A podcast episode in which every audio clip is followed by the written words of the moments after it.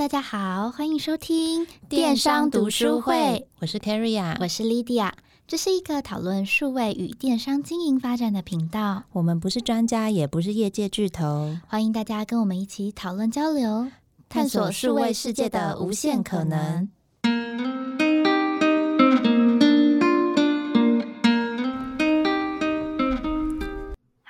大家好，今天电商读书会想要跟大家聊一聊，就是 CRM 这个话题。CRM 事实上也就是所谓的客户关系管理的缩写。那对于品牌来说，事实上算是一个耳熟能详的词汇了。我觉得应该大家多多少少都有听到，每一个品牌都知道。CRM 资料库的重要性。那近年来电商购物的崛起跟疫情的推波助澜啊，让越来越多的品牌开始专注在这一块。他们开始发现说，诶，以往我们可能是跟平台合作，那我只要有赚钱就好了嘛。可是渐渐的，大家就发现说，你事实上希望可以有呃回来的访客，或者是当访客回来的时候，我要怎么样帮助他们可以找到更喜欢的东西？这些都跟就是。顾客关系管理有蛮大的关系。那大家都在做 CRM，我觉得并不代表说大家都了解 CRM 是什么。那当公司告诉你说：“诶，我们事实上希望可以专注在这一块的发展的时候，对于我们来说，到底应该要怎么做？然后在设计和我们的顾客关系管理的时候，我们应该又要定义怎么样的目标跟方法？”所以，我们今天事实上就邀请了一位来宾 Penny。那 Penny 事实上在过去在顾客关系经营的这一块，已经耕耘了超过十年，算是一个经验非常丰富的专家。那我们跟他合作的经验之中，事实上都觉得他对于顾客关系经营有非常细致跟独到的见解。那我们想请 Penny 帮我们自我介绍一下。嗨，大家好，欢迎，你好。然后应该是说我在 CRM 这一块的话，其实比较着重在 retail，然后还有一些家电产业上面。那也很开心有这个机会可以跟大家一起来分享一些想法。耶，太棒了，欢迎 Penny。那我们今天其实很多题目想要跟 Penny 讨论。那我们第一个就是直接切入跟我们电商大家很有关的，就是到底我们的在经营电商的品牌或是平台，我们到底为什么要有 CRM Member Data 的好处在哪里？其实对我来说，我觉得啊，其实有你有 Member Data 最大好处就是你可以有客人的个人资料，然后就是说你也确定自己是不是有办法可以联络到他。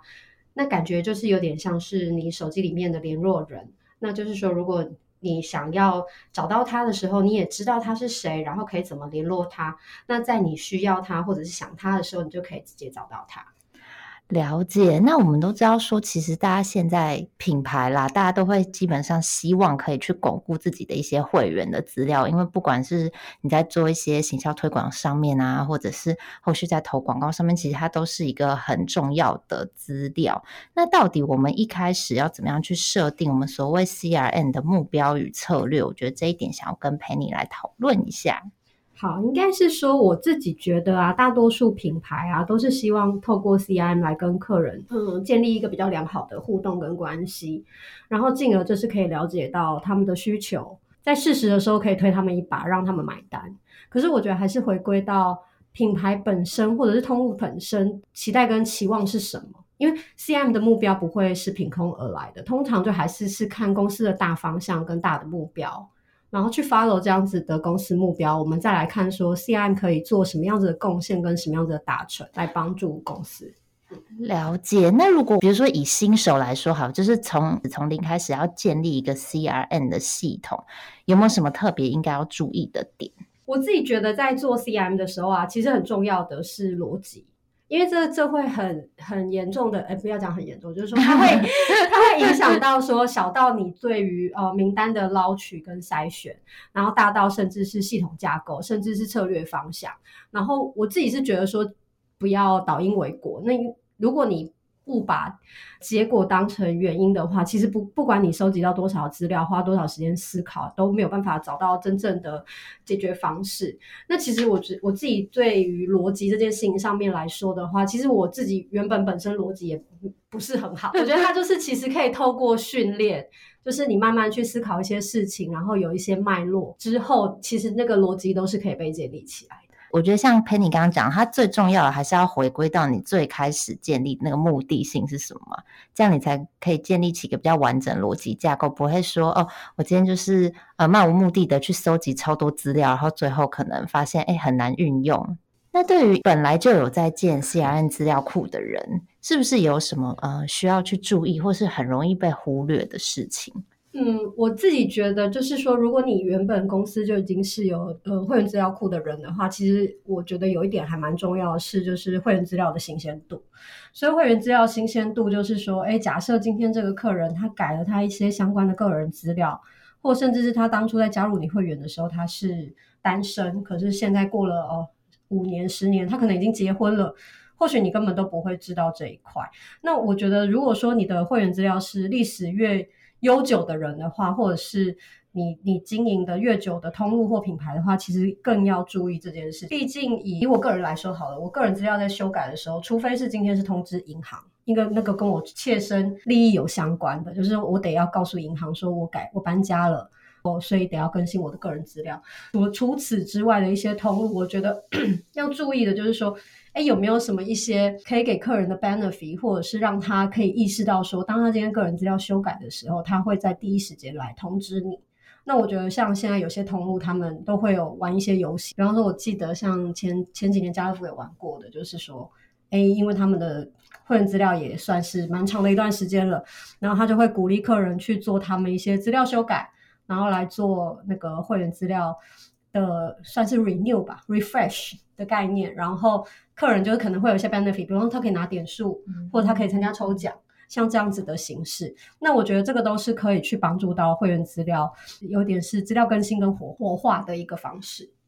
我觉得 Penny 她刚才分享的所谓就是要随时保持最新的客户资料这件事情上也还蛮重要的。比如说，像是你结婚之前可能自己一个人住，你到刚才举例是大卖场嘛，大卖场可能你买的东西就会是那种少女系的日式甜点。结婚之后，你就是会有一些就是跟另一半就是要一起生活需求，就是像卫生纸啊，或者是搞不好你生宝宝了，你可能就会开始需要买尿布等等之之。类的，那你事实上越能够掌握消费者最新的情况，你越能够帮助他找到适合自己的产品。对于我们自己品牌来说，也可以卖的比较多。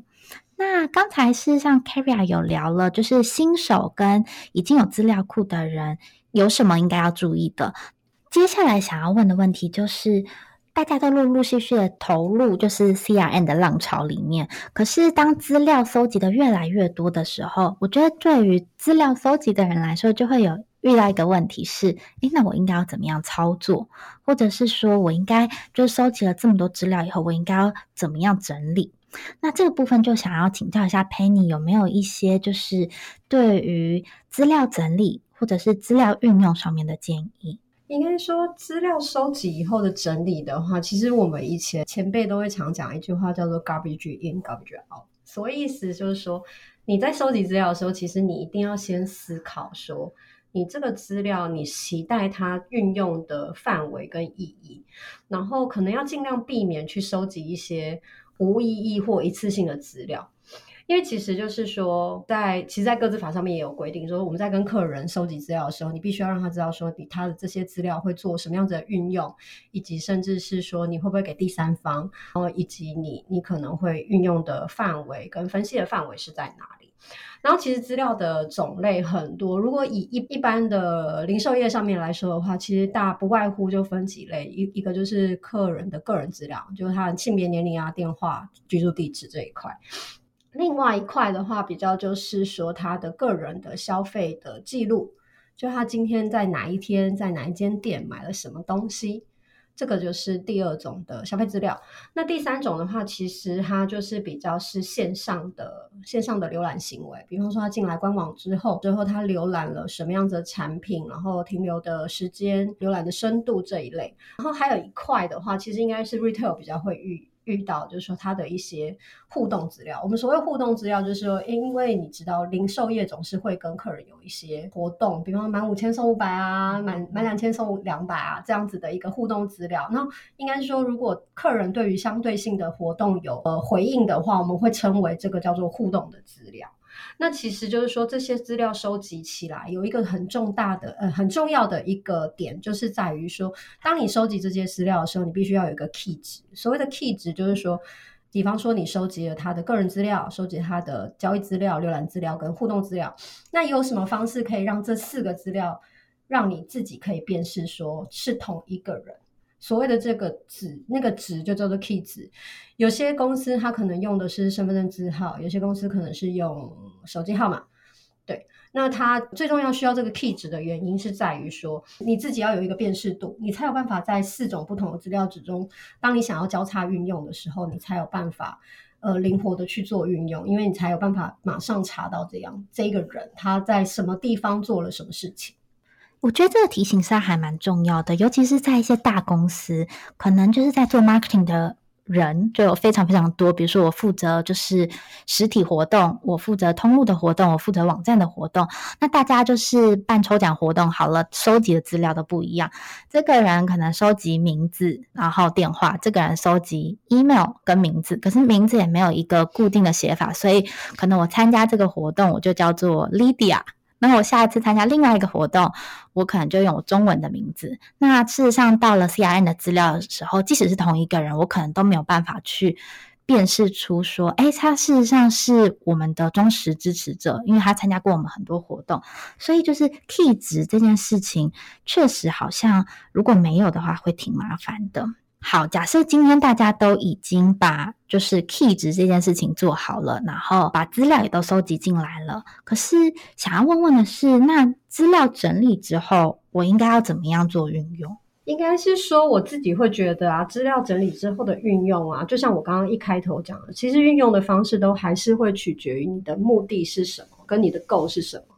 假设你今天期待是说，哎，今天有一个新商品上市，然后我希望可以呃很多人来买它。那我觉得你可能可以利用的就是说，哎，你可以去看看你交易资料或者是浏览记录，有没有哪一些客人就是对这样子风格的产品特别的有兴趣跟特别的喜欢。然后又或者是说，有哪一些客人是他可能平常就是在官网上面浏览的时候，就是喜欢这样子的风格跟这样子的。摆设的东西，那我觉得它就会是你 potential 的 customer。过往有一个举例，就是说，诶，非洲卖鞋到底是有机会还是没机会？那当然是说，我觉得 CRM 最大的好处就是，我觉得最最好玩，也是让我玩这么久的一个原因，就是说，你永远都可以做测试。当然是说我可以去找，像我刚刚一开始讲，就是说，诶，有 potential 的人，我我 push 他去买跟他相类似风格的东西。那或许我们可能可以有一些别的 finding。像过往我们有过一个很有趣的 finding 是，买地毯的人都会爱立灯，就是站立式的、oh. 的灯，因为他可能这样子的人，他就是在意他居家风格布置的人。那其实我觉得像这样子，就是也是 CRM 资料的一个有趣的地方啊，就是你的确可以借由一些一些资料上面的分析，然后来了解到说，哎，或许有一些关联性是我们想不到的，然后也可以拿来做利用跟测试的。我觉得这这个运用上面，其实它是非常多元，而且也非常有趣的。欢迎大家一起加入 CRM 的行列。哎，怎么默默带入真才的讯息？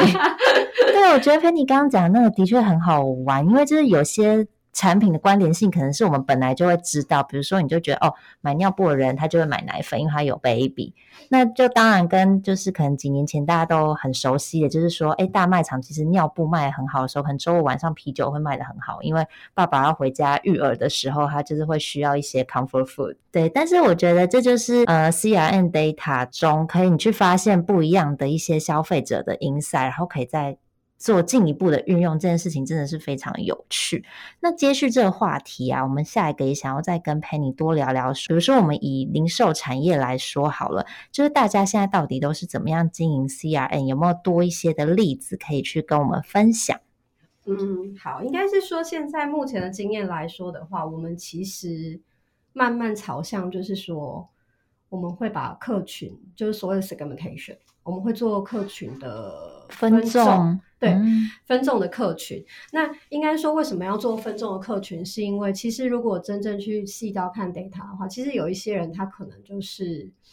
三不五时就会进来你店里面走走，把你的店里面当他家的后花园。然后，可是他买的东西，他可能金钱就会，他的金额可能就是会少少的，因为他可能就是来逛逛街，然后吹吹冷气。嗯。然后也有人啊，像是有一些那种家庭采买式的话，他可能就是固定一个月或两个月会来一次，但是他一次就会买足他所有可能这两个月或者是这一个月的需要的东西。那借由这样子的分群的话，其实我们就会大概去了解到说，哎，今天。我们的分群方式可能是用金额，可能是用次数，甚至是它的购买频率。我们今天如果是应该说公司的购上面是需要希望可以期待可以追来客的，就是说希望呃来店里面的人可以变更多的话，那我们可能就会去 targeting 的人就会是这一群，可能三不五时把你的 retail 通路当成后花园逛逛的这一群人，去 push 他们回来。那如果说假设今天公司其实追求的是想要营业额或者是 sales 的话，那他可能就会是 targeting 那群平常就是买的比较多的人。那另外还有一种分群的话，其实就是我们在讲的有点像是 member life cycle。所以 member life cycle 的话，就是客人他可能我们会把它分类成呃新加入的，或是一直持续跟我们有互动的。然后有一群人可能是他已经快要离开我们的。像这样子的分群，那过往的话，其实有一些品牌，他们在经营的时候，他们会很努力的去追求那群不回来的人赶快回来。不会言就是电信产业，他们在这三群人的话，他们非常追求新的来客、新的人跟快要睡着的人。嗯。那其实他们反而就是会。不去那么特别的在意中间那群非常真爱及对他们忠诚的那群人，应该是说，其实，在 retail 上面的话，目前呃现在比较不会有这样子的状况啊。现在其实大家都还是追求，希望可以我们所谓的八十二十法则，就是我们期待可以去找到那群对我们贡献最大的那群二十 percent 的人，然后希望可以借由他们，我们来把二十 percent 这样子的人的 base 变大。然后也相对性可以帮助到公司的 sales，让让公司的 sales 也跟着一起增长。真的，Penny 刚刚讲那个电信产业，我超级有感的。就是身为某电信厂的老客户，就会发现，就是新客户拿到的优惠永远都比我好的。再加上现在又可以吸嘛，好了，我没有鼓励大家跳槽的意思。对，那其实我们也知道说，现在市面上 CRM 有超级多各种行销工具的，就是。近年来看到很多品牌都有在操作，那 Penny 对于行销工具上面的一些运用有没有什么建议？嗯，应该是说我自己还是觉得你要先清楚你自己品牌跟通路的定位跟成熟度，然后再来决定要用什么样的工具辅助。因为一昧的跟风的话，就有点会变成是说，哎，大家都流行买什么，你就跟着买什么。结果你你买了以后，你却完全都不会使用。我觉得这是是一个蛮幽默的一件事情。你要先看清楚你的你自己需要的是什么，不管是说你去做工具的挑选，还是是说工具的使用，应该是要是呃工具是让你变得更强，而不是有了工具以后你就会变强。就是好比就是你不是买了日立的冰箱，你就会变成孙宇，你知道吗？的这样子的概念，所以应该是说，我觉得还是回归到你自己本身的品牌跟定位的需求。就是假设你今天真的很需要一个 automation 的工具，然后来帮助你做一些自动化的一些沟通物的发送的话，那我觉得或许就可以去思考跟 survey 什么样子是跟 automation 的 communication 有相关的工具，是这样子才会真正帮助到你自己的需求。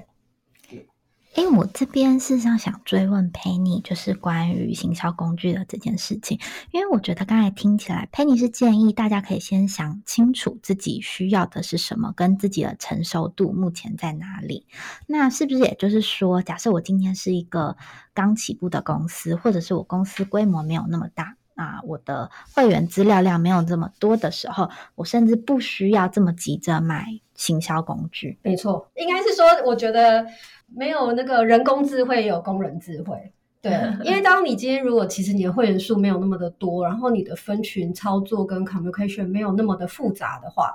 我觉得或许可以先思考是你怎么样先把自己的底子打好。所谓底子打好的时候，你怎么样先用什么一些，比方说 pay media 的方式啊，或者是 own media 的方式去让有你自己有更多的会员。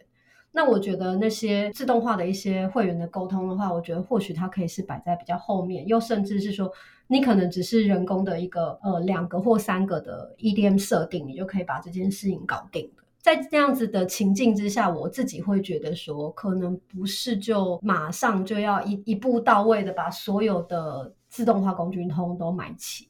这个概念上还蛮有趣的，因为最近我觉得就是越来越多人开始在讲说，哎，我需要买一个自动化的行销工具去帮助我达到就是多好多好的成效。可是我觉得刚才陪你分享的概念非常的好，非常的清楚，就是首先我们必须先打好自己的底子。当我们打好底子以后，要有清楚的目标跟策略。那当这两个东西都健全了，我们觉得我们还有余裕，或者是当就是我们希望就是可以更靠近消费者的时候，那个时候再来编预算去购买行行销工具，或许是一个也还不错的考量。那我觉得就是我们在经营，不管是电商也好，或者是数位行销通路也好，最重要的事情就是了解现在。跟展望未来，我们刚才事实上谈了蛮多，就是现在的零售产业怎么做，现在正在收集顾客资料的人应该怎么做。那最后事实上不免俗的，我们就想要请教一下 Penny 说，诶，那未来的发展趋势会是怎么样？就是背上现在我们的一些已知，怎么样去看看说，诶，接下来可能大家会怎么样走？那我们应该要怎么样去做配合，才可以把握住先机？所以我觉得未来其实我有几件事蛮期待的。第一件事情就是现在大家一直想要做，就是线上线下的资料整合。我觉得这其实也是零售业某种程度一个比比品牌来说，它更有机会可以玩的一个东西。因为的确它，它的消费行为是发生在你的通路上，所以你是收集得到这个资料的。比起品牌端来说，除非他是有自己一些网络经营的通路，或者是他有实体店面，要不然其实他很难去收集到线下的购买资料。因为我不知道大家有没有经历过，就是说。诶，如果你线上线下资料没有整在一起的时候，你很常会是说，诶，我线上一直在浏览某个城市的旅行好了，那可能就是说，诶，你已经都已经去那个城市，然后回来了，可是你的网页上面还不停的在在推你那个城市的住宿跟什么什么更便宜。之类的，我觉得它就是某种程度的线上线下，它的资料没有办法做整合的一个，我觉得算是一个缺憾啊。那如果说今天假设线上线下的资料可以做整合，那他可能他今天在网络上面浏览了件很漂亮的衣服，然后他也在线下的资料分享到，发现了他真的到实体通路或甚至到网络通路去购买这件衣服。或许这个客人他下一次再进来我们的网站的时候，我就可以开始 push 他说：“哎，based on 你买的这件衣服，我推荐你接下来还有新的一件裙子或新的一件裤子，你可以去做怎么样子的搭配，让你的风格更显著。”我觉得它就是线上线下资料整合的一个蛮有趣跟蛮值得期待的一件事情。了解，哎，那像你刚才说的，比如说我已经都从日本回来好了，可是我还是一直看到。旅行社推我的行程，在这样子的情况之下，是不是就还蛮困难的？因为你知道，就是订机票，事实上是航空公司，可是你订就是行程，可能是旅行社，或者是就是当地的一些 local tour。事实上，他在不一样公司的情况之下，是不是就蛮难做到你刚才说的资料的串接跟整合？的确，像你讲的，就是它有一定的难度，因为除非你是跟外交部的出入境管制 有合作，你才有办法真的抓到说，哎、他真的去日本了，我不要再推他了。但是我觉得还是可以，可能用一些方式可以去做了解。我自己现在想象得到的、啊，比方说像刚刚举例的那个旅游的这件事情的话，我觉得或许可以是有一些，比方小问卷啊。我觉得旅行社反而比较好做，旅行社会比那个订房网这种东西好做的原因，是因为旅行社他如果真的把行程卖给你之后。他是知道你有这个行程的，嗯，他甚至是连你出发的时间点都会知道的。但是订房网，我觉得它真的是稍微有难度一点的原因是在于说，如果你真的没有在他这个地方订房的话，他可能根本不知道你到底出发了没。我觉得这算是一个遗憾呐，就是说，除非是说真的，他客人愿意主动自己来跟你讲说，哎，我已经去玩了，你不要再，你不要再问我了，你不要再推给我了。做这样的表达，要不然其实我觉得在订房这种举例上面来说的话，我觉得他稍微还是困难了一点。那我自己接接下来讲哈，因为我刚刚说我有几件期待的事情，另外一个其实我还蛮期待，就是说我姑且称它叫做资料互洗啦。所谓资料互洗的话，其实就是两个品牌彼此互相导客到对方的通路上面来去做消费。那其实过去一段时间做的比较大，而且最常做的就是那屈臣氏跟麦当劳。那其实做这件事情的话，它最主要的目的就是在于说，大家都想要把自己的自己的 member base 扩大，就是说。两个品牌，两个大品牌互相的合作的好处就在于说，诶，可能有一些麦当劳客人，他其实过往不是去屈臣氏，或者是没有去过屈臣氏做这样的购物，然后又或者是说有一些屈臣氏的人，他可能平常习惯吃的不是麦当劳，是肯德基，或许他就是有机会可以去帮助到两边的通路，让他们的会员可以彼此到对方的方的通路去做消费。这个的好处就是说，他们可以找到新的来客。因为通常都是借由折价券的形式，或者是哦买主餐送什么样子的东西的这样子的 benefit 去吸引客人去做消费跟购买。但是其实这类型的合作，我觉得也有一点要小心的，就是说，诶，你怎么样子去判断你这个合作对你自己来说是加分还是减分？然后其实我自己会建议是说，可以用一些简单的方式，比方说是 member data 的 profile。就是你们两个可能是说，哦，他是不是跟你一样，都是吸引了二十五岁到三十五岁的女生，然后是什么样子的人比较多？可以借由这样子简单的两边的资料去做比对跟判断，来评估说你们的合作到底是扩大效益呢，还是其实没有，就是在自己的池子里面互玩而已。所以就是你刚才说做资料互写的时候，可能要考虑的点就是，诶，我们两边的。T A 的轮廓是不是相近的？比如说，如果今天是一个精品店跟、嗯、跟路边摊做资料互洗，可能他们怎么样都没办法混到对，没错，没错，没错，没错。哎，那我想要问，像刚才我们举例的，以航空公司跟我们说订房网站好了，是不是也可以做类似像是资料互洗？这样会不会有一些帮助在各个不同产业上面的玩法？嗯。应该说，如果说是航空公司或跟订房网站的话，我觉得他们可以做的比较像是策略联盟，跟资料互洗是不同一件事情。我觉得会有一点点不太，嗯，你说它是不是不同事情？我觉得或许是可以把它当成是同一件事情，因为毕竟你订了机票以后，你这个航空公司你就会知道说它接下来的目的地是哪里，那可能它。客人的房间是自己订的，或甚至是跟跟旅行社订的，都不知道。但是的确有机会是可以让那个订房网知道说，哎，有这样子的客人，他其实是有有机会在买日本的住宿或哪里的住宿。但是我觉得这个都是就一开始最初头我有讲，就是说，当你在收集客人资料的时候，你必须要让他知道他的资料有可能会被你给他的第三方的合作公司。对，这个这个这一点是非常重要，因为它牵涉到个资法。资料互洗，我们通常有两种玩法，一种玩法是说，我代表这个订房网发讯息给你们，然后让你们知道说，OK，你买了日本住宿，我推荐你去叉叉 .com 订房，然后因为你是我某某航空公司的客人，所以你可以多五百块折扣。比方说像这样子的讯息，是透过我航空公司发给你的，那它比较不会有各自法上面的 issue。但如果假设你今天是把客人的资料直接给订房网，让订房网去跟客人做沟通的时候，那就要注意到我刚刚讲的那个各自法 issue。通常现在的合作的角度会比较是说，以航空公司为出发点的来发送讯息给客人。你们应该也蛮常收到一些，对某某银行或某某什么会告诉你说，哦，什么饭店有优惠这样子。对，它其实也不是某种程度的一个，它帮助它应该是说两边应该是有策略的合作，然后期待是可以去 drive 到一些客人到他们的通路或他们的品牌去做消费。